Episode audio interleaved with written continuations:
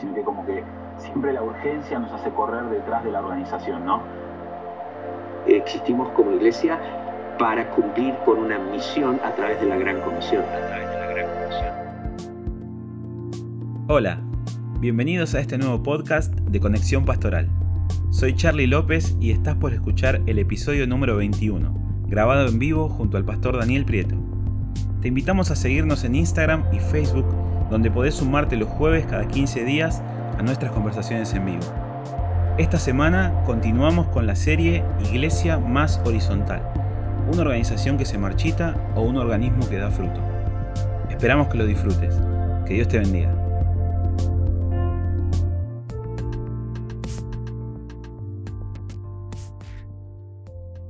¿Estamos bien? Sí, señor. Vamos a lanzar entonces. Sí, amigo. Ah, vamos, para adelante. Nos conectamos con, por Instagram para que vamos en los dos lugares y comenzamos. Muy bien, muy bien. ¿Qué te iba a decir, hermano? Bueno, nada, eh, estamos acá. Yo voy a activar los comentarios acá, también en Instagram, porque si no, así el que quiera escribir algo nos puede escribir desde ahí. Yo te voy leyendo preguntas y eso. Bueno, ¿qué tema que tenemos hoy, no? ¿Qué decís? A mí me entusiasma un montón. Estoy, entusiasmado de poder hablar y no solamente hablar, escuchar y dialogar con quienes mm. se conecten. Sí, es importante eso, poder aclarar, digamos, perdón que te interrumpa, de que estaría bueno poder interactuar ¿no? con ustedes del otro lado, ¿sí? ya sea haciendo preguntas, lo pueden hacer a través de Facebook, de Instagram. Eh, hay una cajita ahí también donde se pueden hacer preguntas en Instagram.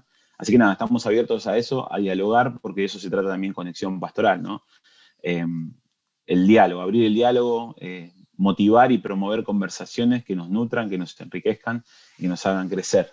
Sí, definitivamente. Y especialmente en esta secuencia de diálogos donde todos tenemos riqueza que compartir. Esto no es como lo que llamaba Freire educación bancaria a la que él criticaba mucho, donde uno solo iba a un lugar como que va al banco a retirar dinero y a ver qué información me llevo, sino que esto es más un espacio común donde asumimos que todos tenemos algo que compartir, todos mm. tenemos una una riqueza propia que, hemos adquirido a lo largo de la vida por muchas razones, pero principalmente por el, mismo proceso de Dios en nuestra vida. Y a, y a, partir del medio ambiente donde estamos, donde crecemos, todos tenemos un área de expertise, todos tenemos un conocimiento que el otro no tiene, todos tenemos una mirada y una postura sobre una situación o algo que ah, quizás otros no tienen y que enriquece.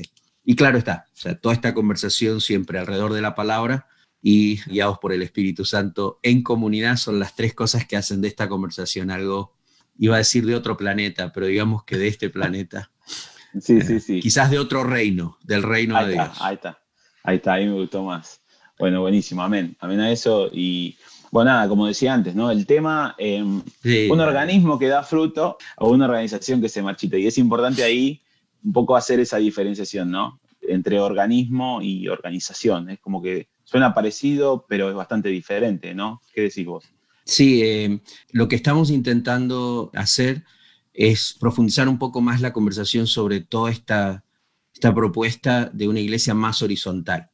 Y a partir de allí, bueno, estos, estas clases de títulos que nos ayudan a, iniciar por lo menos la conversación. Mm organismo y organización generalmente son presentados como dos opuestos, mm. especialmente cuando eh, quieren resaltar un punto. A mí me parece que todo organismo necesita un grado de organización y toda organización necesita definitivamente entender cómo no se transforma en un esqueleto vacío y muerto, sin carne, sin músculos, sin vida, y tiene una dimensión de organismo. Entonces, dentro desde, desde esa perspectiva, a veces cuando pensamos solo en organismos, pensamos en la vida nada más y en, lo que tiene que fluir y en, esa, esa lo que llaman lo orgánico. Y algunos pareciera que orgánico es sinónimo de, un desorden total, mientras que el cuerpo es orgánico, pero tiene un orden, tiene una organización, pero también tenemos el problema de, de la organización que es rígida, que es fría, o que tiene una estructura que anula a los miembros y a la expresión propia de los miembros y entonces pierde ese sentido de organismo. No sé si lo enredé más o no, parece, pero, pero espero que se entienda. No, no, está buenísimo, está buenísimo esto que decías de entender que no son, en este caso, no son antagónicos, ¿no? sino que complementarios. Y uno necesita del otro para dar una mejor expresión. Y eso me encanta. Y también pensaba ¿no? en esto que vos planteabas en una explicación que pusimos a través de Instagram y Facebook también, había dos palabras que me hicieron ruido, eh, pero, pero un lindo ruido, que vos compartías dos expresiones en realidad cuando hacías esta diferenciación que nacía de la pregunta, que vos hablabas de un control de mando o de un control de calidad. Y yo, a mí eso me encantó, me encantó la, manera de ejemplificarlo, y te lo quiero preguntar para, que lo desarrolles un poco más ahí. ¿Qué pensás de eso? ¿Qué, quisiste decir? Cuando escribí eso, eh, estaba pensando en justamente la propuesta de conversar en esta primera dimensión de una iglesia que pretende ser mucho más horizontal. Y es esto que asusta, y yo sé que estamos hablando con pastores o con líderes de la iglesia, pero que asusta mucho a aquellos que estamos en liderazgo y es hablar de descentralización y de menos control, ¿no? Mm. Eh, entonces, pero al mismo tiempo, aunque vamos a hablar en un ratito sobre este concepto de cómo organizar desde la descentralización, la realidad es que eh, cuando pensamos en control, generalmente nuestras organizaciones ministeriales o de la iglesia eh, establecen un control de mando. Y el mm. control de mando requiere, obviamente, un cacique, requiere un jefe, requiere alguien que es el que toma las decisiones y muchas veces el control de mando es completamente autoritario o es el único que puede tomar esa, eso. Y ese control de mando manda a todos los demás exactamente lo que tienen que ser o lo que tienen que hacer eh, y ese control de mando a veces comete el pecado de anular la capacidad de los otros y hacer que otros sean lo que no son o hagan algo que no están preparados, pero lo tienen que hacer porque hay una orden para hacerse, ¿no? Claro. Mientras que me parece que si vamos a pensar más en una iglesia más horizontal, donde nos extendemos, en lugar de construir una torre de Babel, eh, construir más una, una red, una horizontalidad donde realmente la iglesia tiene su mejor expresión en todas sus dimensiones y en todos los miembros del cuerpo y en todas sus expresiones ministeriales. Antes de darle fuerza a un control de mando, necesitamos darle fuerza a un control de calidad. Es decir, mm. si estoy en autoridad, no quiero imponer órdenes, pero quiero organizar la iglesia, permitir que la iglesia esté organizada de tal forma que hay un organismo que permanentemente se autocuida, se autodefiende, se autoedifica, se establecen las pautas para control de calidad, obviamente son expresiones técnicas como para jugar con el concepto, pero, pero yo quiero estar más preocupado como pastor de la condición espiritual del otro, de que está en obediencia al Señor, de que va a ser su mejor expresión según el diseño de Dios, y entonces crear espacios de ese tipo para tener ese control. Eso es lo que llaman en inglés también accountability o espacios de dar cuenta, donde sí necesitamos momentos de estar juntos, sí necesitamos momentos de control, pero que no son impuestos, sino son acuerdos comunes donde nos cuidamos y donde buscamos siempre estar en nuestra mejor salud espiritual, emocional, física, ministerial, etc. Sí, es como que a mí me, hace pensar esto, es que cuando nos olvidamos de que la gran misión de la iglesia, la gran comisión del Señor para nosotros tiene que ver con disipular personas, acompañarlas en el proceso de madurez en Cristo. Cuando nos olvidamos de eso, quizás nos ocupamos más de hacer eventos, reuniones, de organizar cosas, y ahí es donde la palabra organización me suena que entra a un primer plano, ¿no? No, no, está en equilibrio con el organismo, sino que como que siempre la urgencia nos hace correr detrás de la organización, ¿no? Eh, la reunión, no sé, mismo reuniones que organizamos con el fin de discipular, pero que a veces tienen más importancia que el fin, que es acompañar a las personas, ayudar a que se desarrollen, enseñarles, guiarles. Y me parece que ahí hay una clave y está obviamente siempre en, lo que dijo el maestro, ¿no? de hacer discípulos y no tanto hacer reuniones, que la reunión en sí misma sea un recurso más.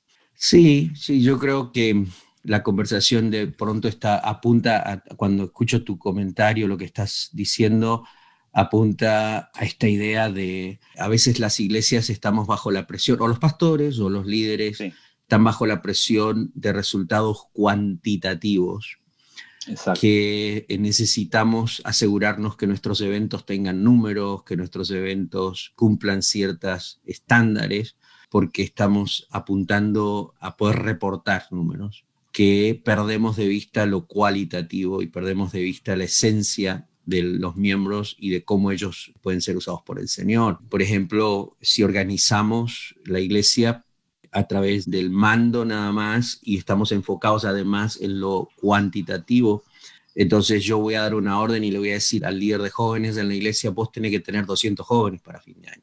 Mm. O sea, no me importa qué haces, pero vos tenés que tener una reunión con 200 jóvenes. Si el año pasado 20 aceptaron al Señor, este año 40 tienen que aceptar al Señor. Mm. Y entonces perdemos de vista el espacio de comunidad. ¿Es importante reunir en un evento 200 o queremos tener 200 personas que estén en, una relación saludable, en una comunidad de fe, mm. integrados del uno al otro para acompañarse en la jornada de vida y para servir juntos al, Señor en la misión de Dios? Eh, ¿Es importante 40 personas que levanten la mano o queremos 40 discípulos de Jesús caminando con Jesús? Entonces son, son mm. las preguntas que completan eh, permanentemente, nos obligan a nosotros a encontrar un equilibrio entre la organización y el organismo, mm. ah, que se combinan en esta familia maravillosa, en este cuerpo maravilloso que es el cuerpo de Cristo. Sí, totalmente, totalmente. Y sabes que hay algo más eh, que me pareció súper interesante en este, este, esta introducción, a este tema que estamos tocando, un organismo que da fruto o una organización que se marchita, este tema de poder ayudar a que em, los individuos, digamos, ¿sí? las ovejas, los discípulos, los, los, liderados, puedan encontrar el diseño de Dios para ellos. Eh, eso me parece que, es una clave, ¿no? Es como volver ahí a, confiar en, lo que el Señor planificó para su iglesia y para cada comunidad confiamos en eso, que Él va distribuyendo los dones, las habilidades, las asignaciones. Sí, y aquí entramos en tema de organización, o sea, ¿por qué organizo la iglesia como la organizo? ¿Cuál es el propósito de organizarla? Ninguna organización se comienza o se establece en un vacío existencial. Cualquier persona que está en autoridad, cualquier grupo de personas que van a liderar, cuando organizan, organizan porque tienen un objetivo en mente. Entonces, mm. a partir de allí, si yo voy a organizar la iglesia o voy a iniciar un proceso de reorganizar la iglesia, entonces la primera pregunta que tenemos que contestar es, ¿qué estamos buscando? O sea, ¿para qué necesito esta organización? Si vos estudias en el área gerencial, generalmente te van a decir que antes de que una compañía se reestructure, ellos van a replantear sus necesidades, sus crisis, la situación actual y van a hacerse la pregunta, ¿por qué nos vamos a reestructurar? Si vas a comenzar de cero, la pregunta que es es, ok, ¿qué función, qué objetivos, cómo nos vemos en cinco años que necesitamos hoy organizarnos de tal manera que logramos esos objetivos? Entonces, la primera pregunta es, ¿por qué nos organizamos como nos organizamos? Mm. Eh, y existen diferentes ah, razones por las cuales se organizan. Incluso existen diferentes formas de organizarnos, ¿no? Eh, otra vez, si tomáramos en cuenta lo que dicen los que saben, entonces ellos te van a hablar de diferentes formas de organización, porque cada organismo o cada compañía o cada organización sin fines de lucro, cada ONG busca propósitos y la organización necesita facilitar eso, o sea, asegurarse que todo el mundo que esté involucrado ahí trabajan a favor de eso que está allí. Mm. Entonces a veces desde esa perspectiva solo se buscan los objetivos organizacionales. Cuando vas a tener una organización que es un organismo, la organización no solo piensa en los objetivos organizacionales, piensa en la condición de los miembros de esa organización claro. y cómo ellos van a estar y dónde van a estar dentro de cinco años también. Claro. Entonces, a partir de allí, eh, nosotros necesitamos pensar mucho más en nuestras iglesias o en nuestros ministerios en una organización que no pierde verticalidad porque hay, existen dimensiones de autoridad delegada en la iglesia. Pero esas dimensiones de autoridad delegada están siempre en función de dos palabras, en mi opinión. Cuidado y misión. Cuidado y misión. Por ejemplo, muchos dicen Hebreos capítulo 13, verso 17 y el verso 7, o sea, obedezcan a sus pastores. Entonces todo el mundo se queda en la primera frase, los que a veces no leen, los que les gusta el control de mando, es que dice después, porque ellos cuidan de vosotros y ellos van a dar cuenta por sus vidas. Entonces es interesante, yo no le voy a dar cuenta como pastor a Dios por los resultados cuantitativos de la iglesia, yo le voy a dar cuenta a Dios por los individuos. Cuando Pablo dice a Timoteo, mira Timoteo, eh, que el obispo sea alguien que sabe gobernar su casa para que pueda cuidar de la iglesia. Eh, fíjate que no dice cuida tu casa para que gobiernes en la iglesia, dice gobernar tu casa para que cuides la iglesia. Y nosotros, si queremos un control de mando, invertimos los verbos. Yo cuido mi casa para que más o menos esté ahí controlado el asunto porque quiero gobernar en la iglesia. Y en realidad es al revés. Toda autoridad delegada en la iglesia tiene una función primaria de cuidar. Pedro dice, ustedes que están pastoreando, no lo hagan por obligación, háganlo obviamente como quien ama, como quien cuida del otro. a partir de allí, nuestra forma de horizontalizar la verticalidad de la iglesia no es anular autoridad delegada, eh, no es como nos preguntaban en, alguna, eh, creo que fue en uno de los este, webinars, si ya se, se acababa lo que era el pastorado en la iglesia, ¿no? O sea, la iglesia tiene autoridad delegada y Dios delega autoridad, pero no delega autoridad para gobernar desde un control de mando, delega autoridad para liderar y cuidar y entender cómo organizar la iglesia para que la iglesia sea cuidada. Por ejemplo, el suegro, ¿sí? Que uno, yo, a mí no me gusta mucho eso de, de aplaudir a los suegros, pero de vez en cuando uno que otro suegro dice algo bueno, ¿no? Entonces ya, uh, ya me metí en problemas. Sí, sí, sí. Este, pero por ejemplo, el suegro de Moisés le dijo a Moisés, vos sos loco, hermano. O sea, y le salió el argentinismo así de golpe. Entonces, dijo, ¿cómo, ¿cómo se te ocurre que vos vas a estar de la noche a la mañana?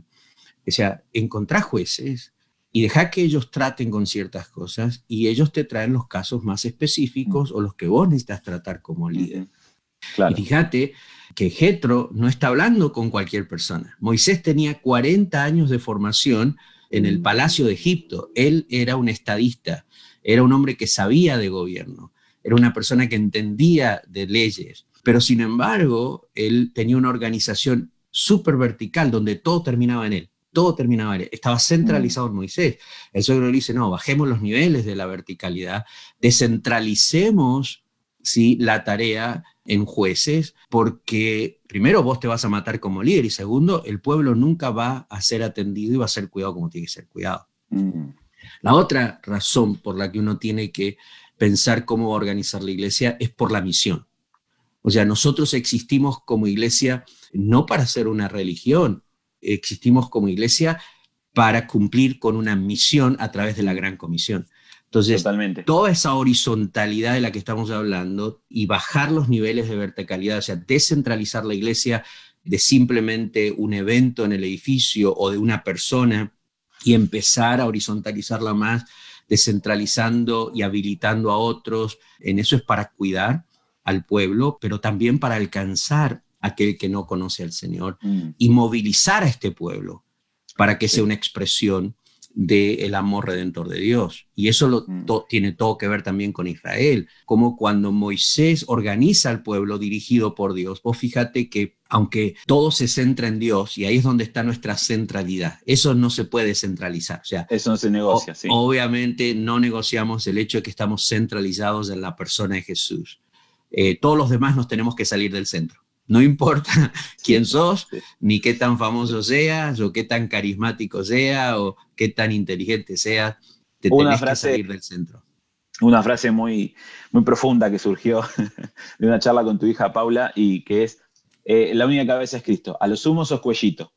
Sí, esa es la frase profunda que quería compartir. A lo ah, sumo te toca un poco más, estás un poco más arriba en la verticalidad del cuerpo, pero la cabeza es una sola y eso no se discute esa es la centralidad. Aquí estamos hablando de centralizar, obviamente, la iglesia de nosotros, las personas, y de eventos o edificios que se transforman a veces en, el único lugar donde se puede mover la presencia de Dios, en el único lugar donde se puede ministrar, en el único lugar. Y en realidad yo sigo insistiendo en que nosotros necesitamos descentralizar y aprender a perder un poco el control de mando y dejar que el mando ocurra también en otros niveles de la iglesia, donde haya esa libertad de tomar decisiones y de hacer lo que Dios llamó. Eh, mm. Porque al final del día el pueblo de Israel no tenía el objetivo simplemente de ser el pueblo de Israel, el pueblo de Dios, tenía el objetivo de ser el pueblo redentor. Y mm. ese, ese es el gran fracaso de Israel, que fueron el pueblo de Dios, pero nunca entendieron que eran el pueblo redentor y las leyes estaban enfocadas en recibir al inmigrante, en ayudar al pobre, en ser la nación que iba a impactar y bendecir las otras naciones. Mm. Y la elección se transformó en exclusivismo cuando era todo lo opuesto. La elección de Dios pretendía, obviamente, no pretendía decir ustedes son exclusivos y únicos, lo que pretendía era abrir el campo y decir, Dios es inclusivo. Y a veces nos equivocamos como iglesia. Y organizamos la iglesia de tal forma que pensamos que la elección que Dios tiene por lo que Dios está haciendo en nuestra iglesia es elitismo, es, wow, mm. exclusivismo. No hay otro como nosotros cuando toda la pretensión de Dios es, no, hermano, si te escogí por algo y si te te estoy dando algo y si me manifiesto de cierta forma no tiene que ver porque sos mejor que otros, tiene que ver porque te amo, pero que también amo a otros que están cerca tuyo y quisiera, quisiera alcanzarlos, ¿no? Totalmente, totalmente. Me, me gustó esto que decías, dos cosas para remarcar. Una que decías que nosotros nos vamos a dar cuenta por lo que organicemos, sino por las vidas, ¿sí? Que, que impactemos ante el Señor. Y eso me encantó. Eh, y otra cosa que dijiste recién es que a veces limitamos el obrar de, Dios a eventos, a reuniones. Y quizás el clic que nos puede hacer la cabeza ahí es entender que la presencia de Dios hoy vive en nosotros y que no dependemos de ir a cierto lugar, ¿no? Como esa separación que había justamente con el pueblo de Israel del lugar santísimo. Creo que eso nos, rompe paredes, nos rompe estructuras mentales de creer que vamos a la reunión a que pasen cosas ahí y eso a veces nos impide experimentar la presencia de Dios y, escuchar la voz de Dios en otros ambientes, en otros ámbitos más cotidianos. Pero a veces también creemos que Dios se manifiesta en la intimidad, eh, solamente en la intimidad. Ahora está mucho más de moda esto, ¿no? La intimidad en el cuarto. Y a veces podemos ser hijos del cuarto y también olvidarnos que dentro de la casa hay otras cosas para manifestar, honrando a nuestros padres, a nuestros esposos, a nuestras mujeres.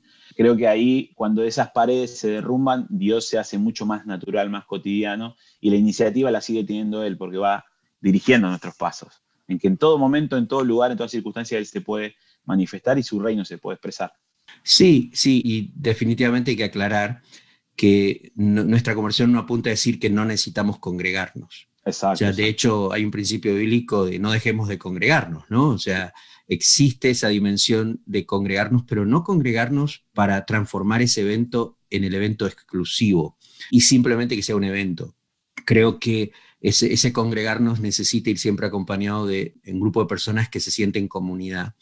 Pero también es cierto que aquí estamos hablando más de no limitar. ¿sí? No quiero que nadie tome nuestra conversación como diciendo, ellos están diciendo que ya no hay que ir más a la iglesia, no. No, no, claro. Creo que, esa expresión de congregación ocurre eh, de forma intencional cuando una comunidad de fe dicen, este es el momento en que nos reunimos para celebrar juntos, para, para escuchar, estudiar la palabra juntos. De hecho, todo el Nuevo Testamento fue escrito para ser leído en comunidad, ¿no? Este, en las iglesias. Eh, para tener este momento de edificarnos unos a otros, a 1 Corintios 14, según el don que cada uno haya recibido y edificarnos. Eso es válido. El problema es cuando transformamos el evento en el único momento y perdemos de vista que dos o tres de nosotros que vivimos en la misma ciudad nos podemos transformar en una comunidad de fe para nuestra ciudad y en ese momento encontrar momentos únicos del Señor en entender que el Dios que obra en esta decisión propia de una comunidad de fe, es decir, nos reunimos todos los domingos a las 10 de la mañana, porque ese es nuestro momento común en la semana, mm. eso no reduce a Dios a una hora y media orando, sino que eso nos habilita y nos empodera a todos para salir y decir durante la semana, yo estoy en misión y estoy en contacto con mis hermanos en la fe y, y donde estamos, ahí está también el Señor para orar, ¿no?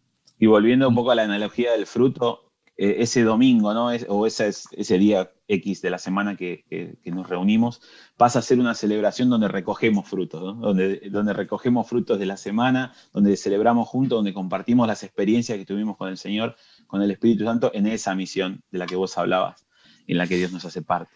Se transforma más en una celebración, no en el único momento donde algo puede pasar. Y eso sería el gran cambio en todo esto. Si empezamos a organizar la iglesia en función del cuidado y en función de la misión, mm. entonces esa descentralización, claro, hace que perdamos el control de ciertas cosas el líder, el pastor, ¿no? Yo a veces en la escuela pastoral hago el chiste de que los pastores tenemos nuestros espías, ¿no? Entonces a veces la directiva de la iglesia o ciertos líderes los reunimos y le decimos, ustedes son mis ojos y mis oídos, así que escuchen todo lo que pasa y vienen y me cuentan para encontrar al, traidor que anda hablando por ahí. Pero bueno, el tema es, eh, borremos eso.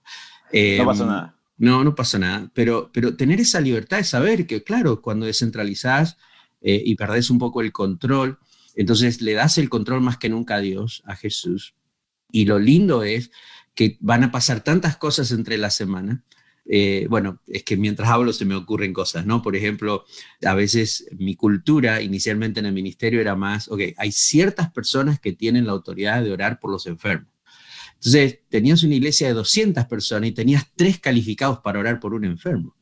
Imagínate el pobre pueblo las posibilidades que tenía de recibir una sanidad de parte del Señor. O sea, eh, solo hay tres autorizados para visitarlo en su casa. Entonces, y digo, no, o sea, ¿cómo hacemos para que toda la iglesia esté capacitada, toda la iglesia esté habilitada, toda la iglesia sienta el permiso de decir, Dios me puede usar y entonces alinear, aprender como iglesia? Entonces en la semana, imagínate que lo poderoso que podría ser y llegamos el domingo y en lugar de estar... escuchando, artificiales. Claro, en lugar de llegar el domingo y estar escuchando las historias de cómo el diablo me tuvo mal traer, porque son las historias que más contamos el domingo. Uy, hermanito, menos mal que llegué porque el diablo esta semana. El diablo anda enojado. el domingo nos juntaríamos y estaríamos contando más historias de lo que Jesús hace y de lo que vimos a Jesús hacer. No me hagas hablar, Charlie, pórtate. No, no, no, no, no. no. Sabes que eh, una frase muy recurrente eh, eh, en, mi adolescencia era, y que yo a veces la usé muchas veces para excusarme, era que el que hacía evangelismo era el que tenía el don de evangelista. Mm. Y los demás no teníamos que evangelizar, porque nosotros no teníamos el don. Y yo muchas veces me excusé en eso, porque me costó mucho, me costaba que naturalmente me, me nazca compartir el mensaje de salvación.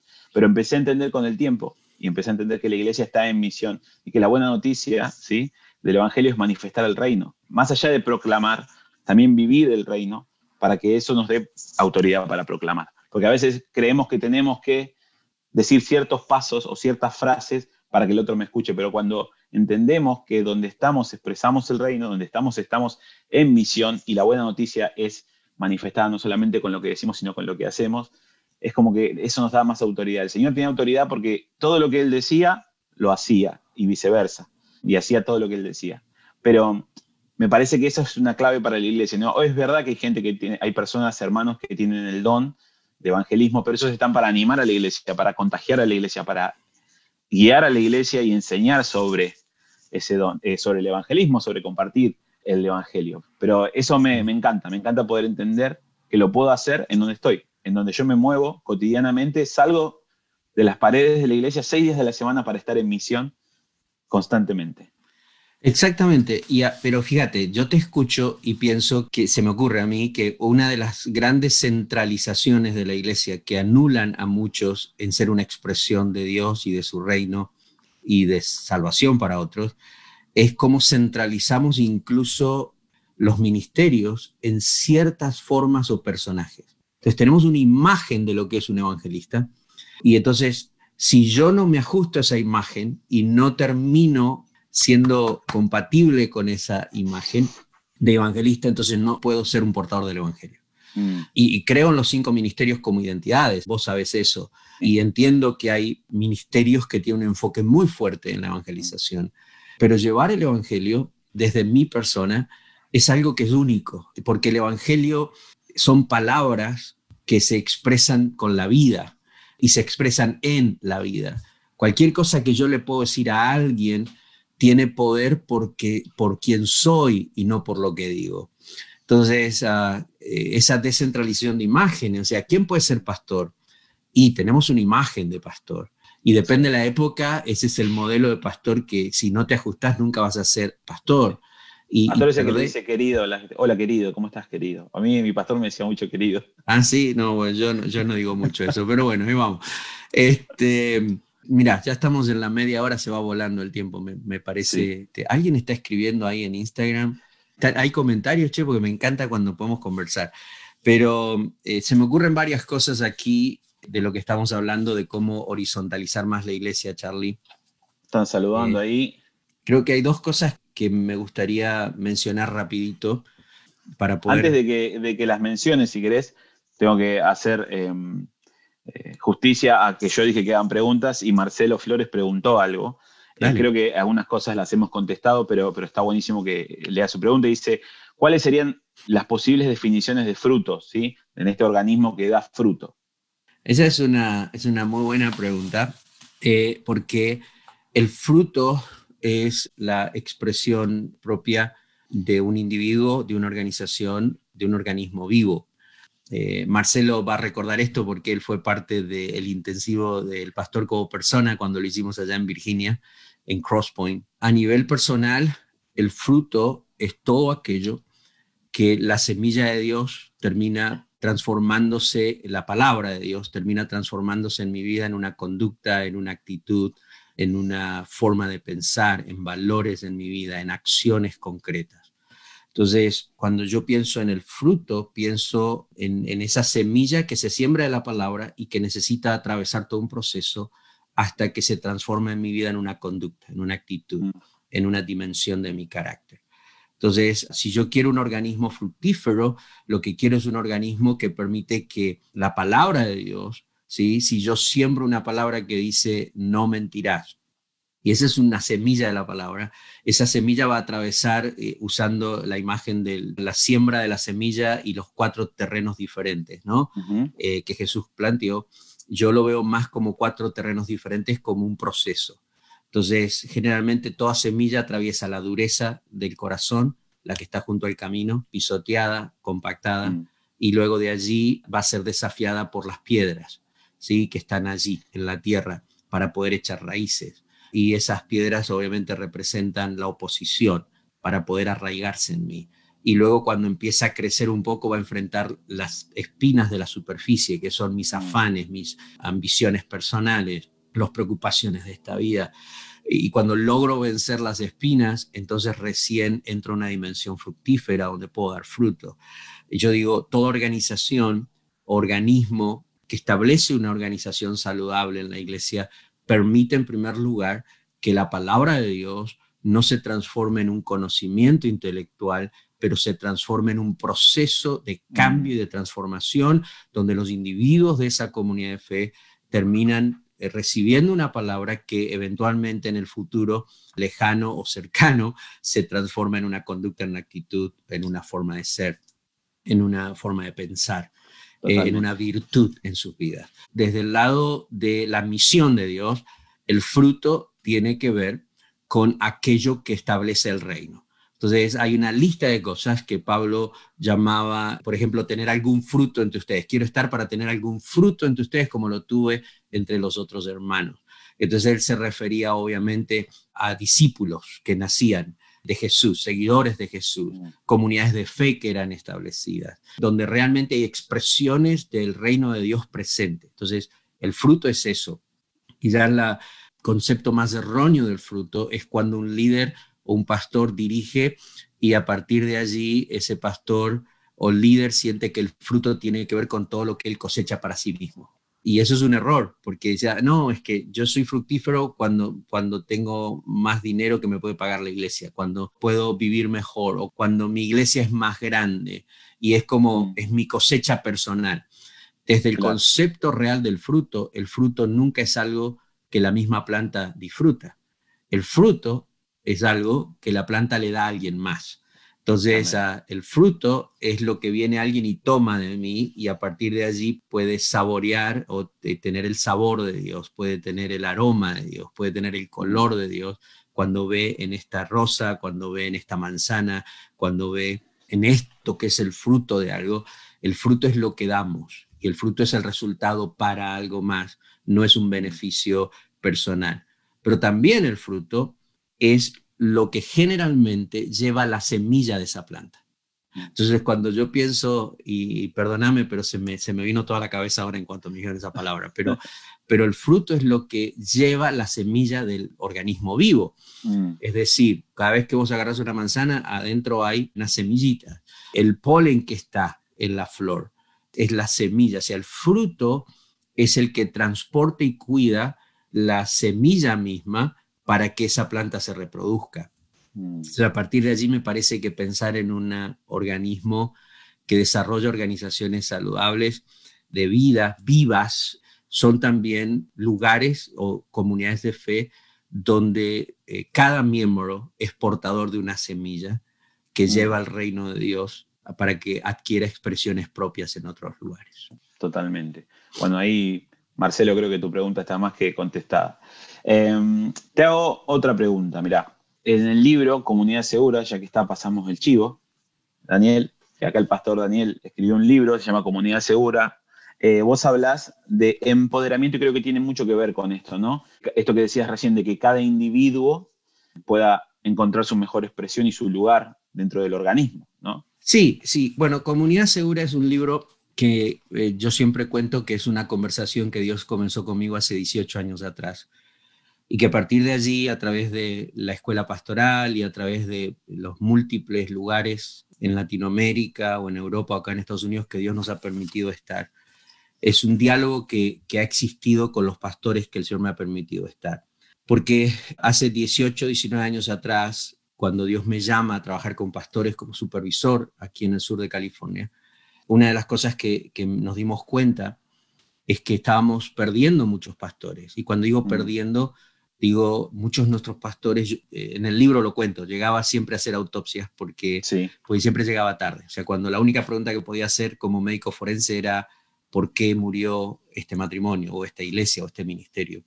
Y encontramos dos cosas. Primero, una ausencia y un sentido de comunidad. Algún día podemos hablar de eso en, en, un sí. Y segundo, seguridad. No sentían seguridad cuando estaban en el grupo humano de, pastores y colegas. A partir de allí, toda esa conversación nos dejó saber que habían cinco áreas donde necesitábamos repensar y reajustar lo que era ser una comunidad segura, donde podíamos ser vulnerables nosotros mismos y encontrar ese espacio de habilitación. Y una de esas era una contraposición en que necesitábamos menos manipulación humana y más empoderamiento del otro. Entonces, el contrapuesto de, empoderamiento es manipulación. Y así se puede entender mejor. Si yo tengo una organización que manipula, hay un control de mando muy fijo donde todos tienen que hacer lo que yo quiero. Pero si tengo una organización que empodera, entonces esa comunidad de fe es un espacio donde todos nos sentimos habilitados, autorizados para ser quien Dios me llamó a ser, al mismo tiempo que soy lo que la comunidad de fe necesita. Y ese es el equilibrio de todo esto, porque a veces la conversación se va a extremos, ¿no? No, es que yo si tengo que ser quien Dios me llamó a ser y no doy cuenta a nadie, no, no, no me importa a nadie y hago, y cada uno hace lo que mejor le parece. No estamos hablando de eso. Estamos hablando de ese equilibrio tan interesante que existe en el cuerpo humano, por ejemplo, donde cada miembro tiene su función, cada miembro cumple su función, pero al mismo tiempo entiende que fuera del cuerpo no la puede cumplir y que para que su función haga sentido necesita la función de todos los demás. Mm. Entonces hay un acuerdo entre el individuo y valorar y potenciar su individualidad como miembro y un acuerdo corporal donde todo el cuerpo entiende que los miembros tienen expresión propia, pero todos juntos expresamos obviamente un individuo completo.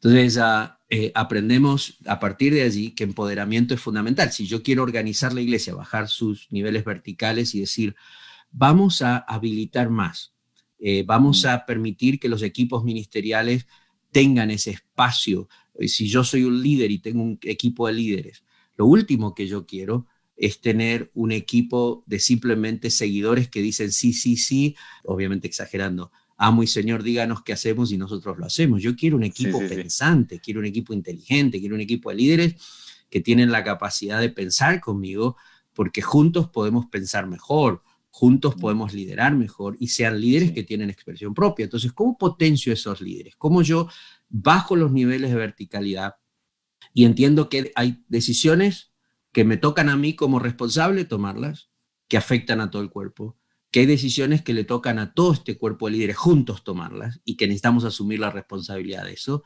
pero también que hay decisiones que cada uno las va a tomar en su propio espacio y no necesitan estar llamándome cada dos minutos para preguntarme y que tienen la libertad y que en eso tienen la libertad de equivocarse y que todos nos podemos sentar mm. y en ese permiso de equivocarte vamos aprendiendo. Y no existen mm. eh, ataques personales, pero existe una dimensión de crecimiento. Y saber que mientras más descentralizo y más pierdo el control y empodero a otros para tomar decisiones o tener ser quien Dios nos llamó a ser, van a existir ese tipo de espacios, pero que honestamente, yo siempre lo digo, yo prefiero una organización donde yo vaya detrás de mis líderes ayudándoles a limpiar lo que a veces se queda un poco sucio, pero que están haciendo cosas extraordinarias porque están obrando en dirección del Señor. Mm, en lugar de tener una organización controlada donde está todo muy limpito, pero limpio, pero no llegamos a ningún lado, ¿no? Mm. y no estamos haciendo nada. Sí, sí, sí, pero en esto de empoderamiento, yo sé que la hora se va volando, ya creo que hasta se nos fue la hora. No, nos eh, quedan 10 minutos. Nos quedan 10 minutos rapidito. Por ejemplo, yo digo allí que en una organización, en una comunidad, pero pensando en esto del organismo que da fruto, empoderar es darle a alguien el poder para hacer algo. Entonces, ese poder es la autorización que alguien recibe para hacer lo que le encomendas hacer. Y a partir de allí, yo he aprendido que cuando yo empodero a alguien o le doy a alguien el poder para hacerlo, lo autorizo para que haga lo que se supone que tiene que hacer, he aprendido a intencionalmente entregar cinco cosas. Y esto es lo que hablo en el capítulo. Hay cinco cosas que en toda organización y todo líder que se descentraliza él mismo y hace una organización mucho más horizontal, necesita entregar a los líderes y a los que están sirviendo en la iglesia. Número uno, autoridad. O sea, no podés descentralizar y empoderar si no das autoridad. Vos no le puedes decir a alguien, vos sos el líder de jóvenes, pero no tenés autoridad para tomar decisiones. Mm. Porque entonces, ¿para qué lo tenés? si él nunca puede mm. tomar decisiones o ella. Entonces, le das autoridad para liderar en la tarea. Entonces, cuando damos autoridad, le estamos dando al otro las funciones las responsabilidades, pero también las implicaciones, ¿sí? Mm. Y, se hace responsable de eso. En segundo lugar, le tenés que dar el permiso para ser original en la tarea. Ah, eso personalmente, cuando yo empecé, a mí me costaba mucho. Cada uno es diferente en su personalidad y cada uno es diferente en lo que pretende. Pero, por ejemplo, cuando hace, estoy hablando hace tres décadas atrás, yo tenía una secretaria y le decía a la secretaria, mira, escribime esta carta y ella me escribía la carta y yo la cambiaba toda. este, entonces, ¿cómo? Si son la secretaria y vamos a escribir una carta que tiene que salir, tengo que darte el permiso también de, ser original en eso. Te tengo que dar el permiso que sea su mejor expresión de quién es. Eso Pablo lo dice en 1 Corintios 12, ¿no? Donde, donde el Señor dijo, puso en el cuerpo a alguien que sea ojo, si no, no podríamos ver, o oído, si no, no podríamos oír. O sea, definitivamente tengo que darle al otro el permiso de ser quien es. Y eso a mí me pasaba, parecía, me pasaba algo parecido, un ejemplo mucho más terrenal. Yo no, no, fui pastor ni tuve secretaria, pero sí tuve compañeros de colegio y yo, yo siempre era el que decía que imprimía el trabajo práctico. ¿viste? Yo lo imprimo, yo lo imprimo. Entonces cuando cada uno me mandaba su parte, yo después cambiaba todo porque, o porque no me parecía que estaba a la altura, o porque no lo hacía de la forma que yo creía que lo tenía que hacer. Y después nada, igual nadie se quejaba mucho, pero me di cuenta después que eso estaba mal, estaba mal, porque yo no permitía que los demás puedan ser y aportar lo que tenían para aportar, sino que lo pasaba por mi propio fin. Y yo digo, mira, si vos no pensás que esa persona en su forma de ser o en la forma en que hace las cosas es una expresión que los representa como iglesia, entonces no la pongas ahí. Pero si vas a estar cada rato anulando todo lo que es para que lo haga como vos querés solamente que salga, como a vos te sentís como que salga, entonces no, no estás empoderando. Entonces hablamos de dar autoridad, que el otro asuma responsabilidad, que tome autoridad y después de que tomas decisiones y obviamente entender, vuelvo a repetir lo que dije antes, hay decisiones que las tomamos juntos, hay decisiones que están en tu área y con toda libertad, pero te doy el permiso, sé quién sos, da, da tu mejor expresión y sé que quién sos y cómo haces nos representa a todos nosotros. y nosotros siempre queremos representarte a vos en lo que hacemos. Esa es la forma en que el cuerpo trabaja. Tercero, habilitar. La tercera cosa que hablo allí, que entrego yo intencionalmente, es habilitar para que se haga bien la tarea. Es decir, todo proceso de empoderamiento es eso, es un proceso donde no solo le das autoridad y le das el permiso al otro de ser quien es y hacer como él lo haría o ella lo haría, pero también es un proceso donde el otro tiene la posibilidad de crecer. Y cuando pienso en la palabra habilitar al otro, pienso en cómo yo voy a contribuir a la formación y a la capacitación del otro, mm. al mismo tiempo que ese otro muestra un compromiso de crecer. Años atrás tenía dos chicos que les encantaba estar en el sonido, pero eran buenos, tenían buen oído, pero no tenían conocimiento. Entonces, ¿qué hicimos? Los mandamos a una escuela. La iglesia les pagó un curso de ingeniería en sonido y ellos dijeron, bueno, pastor, entonces eso es para hacerlo en la iglesia. Le dijimos, no, eso es para que vos sirvas en la iglesia, pero esto está algo para tu vida. Y algunos de ellos hasta el día de hoy trabajan en eso. Entonces, te estoy empoderando, te estoy habilitando y eso para mí implica un acuerdo en donde vamos a crecer. ¿Cómo mm. te ayudo a crecer y cómo estás comprometido con tu propio crecimiento? En cuarto lugar, para mí empoderar es también ser intencional y dar oportunidades para ir de menos a más en lo que estás haciendo, porque si no quemamos a los demás. Entonces, cuando empezás, Jesús dio pequeños encargos, ¿no? Él le dijo, pónganme la mesa que voy a hacer un milagro. Entonces, primero los tenía poniendo a la mesa, después los mandó de dos en dos, después mandó a los 70, y tres años más tarde, ¿sí? Él los, les dio la gran comisión. Al principio les dijo, ustedes van a ser apóstoles, pero le tardó tres años al Señor para decir, bueno, están listos muchachos para el gran, el gran proyecto. Entonces, empoderar es dar oportunidades, es llevarlos de menos a más en el proceso. Y por último, para mí empoderar es dar confianza, o sea, ser muy intencional en dar confianza.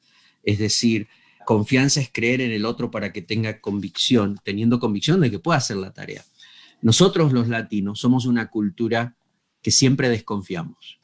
Y de hecho somos una cultura que, y con perdón de todos los que me están escuchando, me van a tirar palos ahora, pero este, la realidad es que somos una cultura de la que siempre, o sea, si alguien está haciendo algo bien, siempre vamos a cuestionar, vamos a cuestionar su integridad. Lo primero que nos va a salir es, sí, hablar mal. Eh, eh, e incluso somos Seguro tiene mal aliento. Claro, sí, o sea, entonces, vos fíjate que, que Pablo se sentía empoderado por el Señor porque él decía, el, el Señor me tuvo digno de confianza, me tuvo por fiel para hacer el ministerio. Imagínate si estás liderando la iglesia y decís, vamos a horizontalizar, vamos a empoderar a los líderes, vamos a bajar los mandos medios, que no hayan tanta burocracia, pero vamos a trabajar en espacios comunes de decisión, en espacios propios de decisión, y te doy autoridad, te doy el permiso de decir quién sos, te doy Además de eso, habilitación. Vamos a iniciar un proceso para que aprendas, para que crezcas y también vamos a ir de a poco, ¿sí? Vamos a ir de menos a más. Pero ahora quiero estar en un espacio donde confían en mí, porque es terrible estar en una organización donde no confían y a cada rato están dudando. Y cualquier comentario que escuchan es, es una prueba más de la desconfianza que tienen en vos para hacer la tarea. Entonces, no se trata simplemente de decir, oh, eh, necesito que me estén halagando todo el tiempo, pero la realidad es que necesitamos una cultura mucho más de honra y de celebración del otro y de lo que el otro hace al mismo tiempo que el otro va creciendo en madurez mm. y en habilidad. Yo lo, que, yo lo que he aprendido es que el tanque emocional de una persona necesita estar lleno para sentir seguridad y confianza en lo que está haciendo. Entonces, no te voy a halagar simplemente por halagarte, pero quiero estar siempre reconociendo tus virtudes, quiero estar mm. siempre reconociendo, aún en medio de tu fracaso, quiero reconocer las virtudes que hay en ese fracaso mm. para, para ayudarte a cambiar, a crecer, ¿no? Este, ninguna de las cartas que Jesús escribió en el libro Apocalipsis empiezan con la confrontación, mm. empiezan con la celebración. Entonces, primero dicen, miren, vamos a reconocer, esto está bien, pero ahora hay que corregir esto otro. Entonces, empoderar tiene todo que ver con eso, está en el libro Comunidad Segura, está disponible mm. ahí en, Amazon, digital o físico, impreso. Pero ah, ya, estamos a cuatro minutos de cerrar. Sí, amigo. la edición. Tremendo, tremendo esto último, tremendo esto último que decías. Eh, pienso que también Pablo cuando escribía sus cartas, ¿no? Afirmaba siempre las iglesias, ¿no? Es, porque a veces lo tenemos a Pablo como un exhortador simplemente. Y Pablo también afirmaba las iglesias. Y, nada, es, mucho para aprender, para pensar, para meditar sobre esto, ¿sí? Entender que, amar al, otro no es simplemente ah, respetar, no le digo nada, bueno, listo, por las dudas para que no se la crea, sino que es también honrar, ser intencional en, descubrir el oro en el otro, en reconocerlo, pero no por halagar, sino por afirmar para que el otro también pueda sentir la confianza y el respaldo del equipo, ¿no? Definitivamente. Bueno, bueno amigo, en, dos semanas volvemos con el próximo vivo. Esto se va a transformar en un podcast que va a salir el próximo jueves, el podcast número 21 de Conexión Pastoral. Ah, pero en dos semanas volvemos y queremos seguir hablando, Charlie, sobre Iglesia Horizontal y en esa oportunidad vamos a ir al segundo aspecto que tiene que ver con un liderazgo compartido y hablar un poco más sobre cómo desarrollamos equipos de líderes y liderazgo más compartido. Buenísimo, hermano, buenísimo. Bueno, un placer estar acá. Gracias otra vez a todos los que estuvieron del otro lado, que estuvieron en Instagram. Ahí vi a Alejo, Estela, un par más, mm. eh, eh, que fueron los que comentaron, hicieron algunos comentarios. Y acá también tenemos a muchos que los quiero nombrar antes de que nos vayamos. Francisco Correa, Cristina Zambrano, Julieta Conway, eh, un montón, un montón estuvieron escribiendo, no pudimos leer todo, Héctor Elías Perilla, Anielo Pardo, Francisco Correa Rey, eh, Lilian, bueno, Ismael Subiandi, un montón, un montón estuvieron comentando. Gracias por sumarse, por compartir, esperemos que haya sido de bendición, que en definitiva es lo que buscamos, eh, conversar, compartir y seguir nutriendo al cuerpo de Cristo. Un saludo para todos, gracias por estar ahí. Y bueno, hoy no nos vamos corriendo, Dani. No, hoy, hoy salimos así como tranquilos, ¿viste? Este, pero gracias, Charlie, por acompañarme en esto, por ser, gracias a vos por, asociarte, por sumarte, como para poder conversar y que la conversación siga. O sea, aunque cierre esta hora en vivo, que la conversación siga, nuestras líneas están abiertas. A mí me encanta poder apoyar y yo sé que a vos también y charlar. Así es. Queremos seguir conversando, que nos visiten en la página web o también que se conecten con nosotros y, que podamos generar esta comunidad global de gente que sí creemos en que todos somos parte de la misión de Dios y que Dios tiene algo especial, un lugar especial para nosotros en su misión. Amén. Che, ah, te quiero mucho y este, gracias por estar acá. Un abrazo Gracias a vos. Dios me los bendiga. Saludos para todos. Chao, chao.